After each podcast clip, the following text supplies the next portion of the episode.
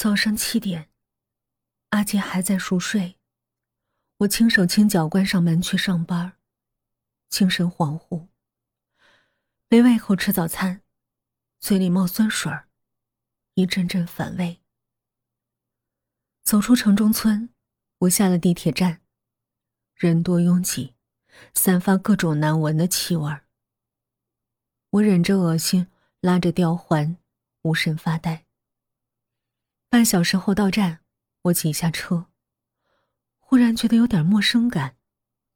四周一望，才发现我下错车了。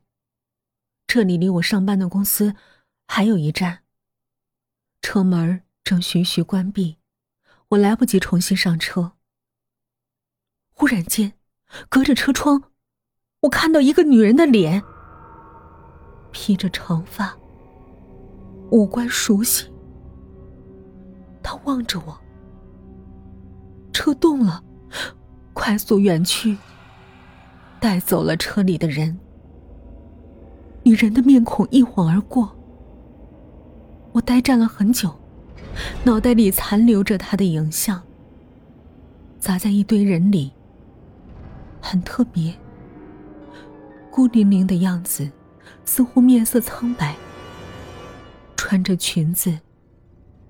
浅绿色的裙子，宽松，好像睡裙。我急急忙忙赶到公司大楼，冲进电梯。迟到十分钟，但很奇怪，平时拥挤的电梯，只有我一个人。按了几次九层的按键，没反应。按键灯不亮，电梯门却自动关闭。我突然觉得。身后有种压迫感，毛毛的，好像有人站在我背后，一声不吭，无声无息的注视着我。电梯上升，我不敢动，挺直了腰，也不敢回头。电梯跳过九楼，居然没停，叮的一声，在十三楼停下。门开了，走廊上一个人都没有。我浑身汗毛耸立，赶紧按了九楼。电梯又重新关闭。我突然感到说不出的害怕。我应该离开电梯才好，但晚了，电梯吱吱呀呀下降。我背后毛毛的感觉越来越强烈，短短几秒钟，我猛地冒出一身汗。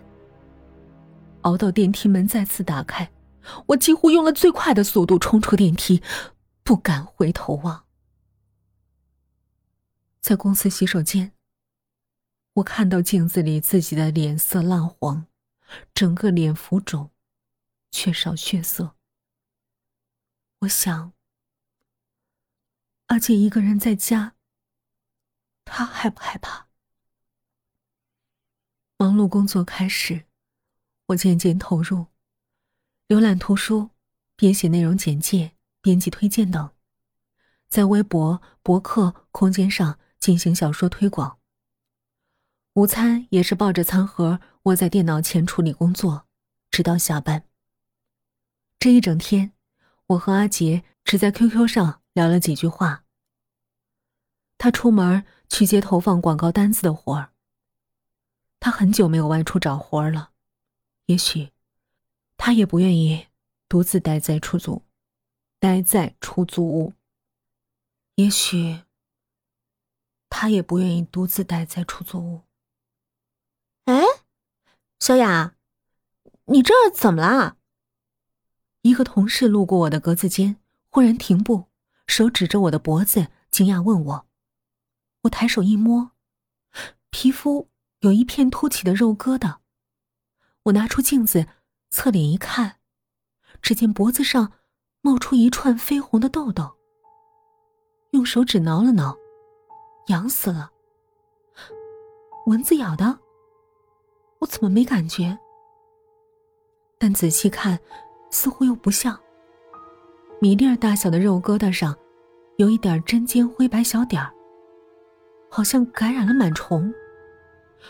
我以前背上也长过螨虫，密密麻麻一片，后来涂药，坚持用硫磺皂清洗皮肤，慢慢才治好。想不到，这次居然窜到脖子上。刚才一挠，这一片皮肤立刻潮红，蔓延的厉害，看着有些吓人。小红疙瘩更加瘙痒。我想，恐怕是放过尸体的床垫和枕头不干净。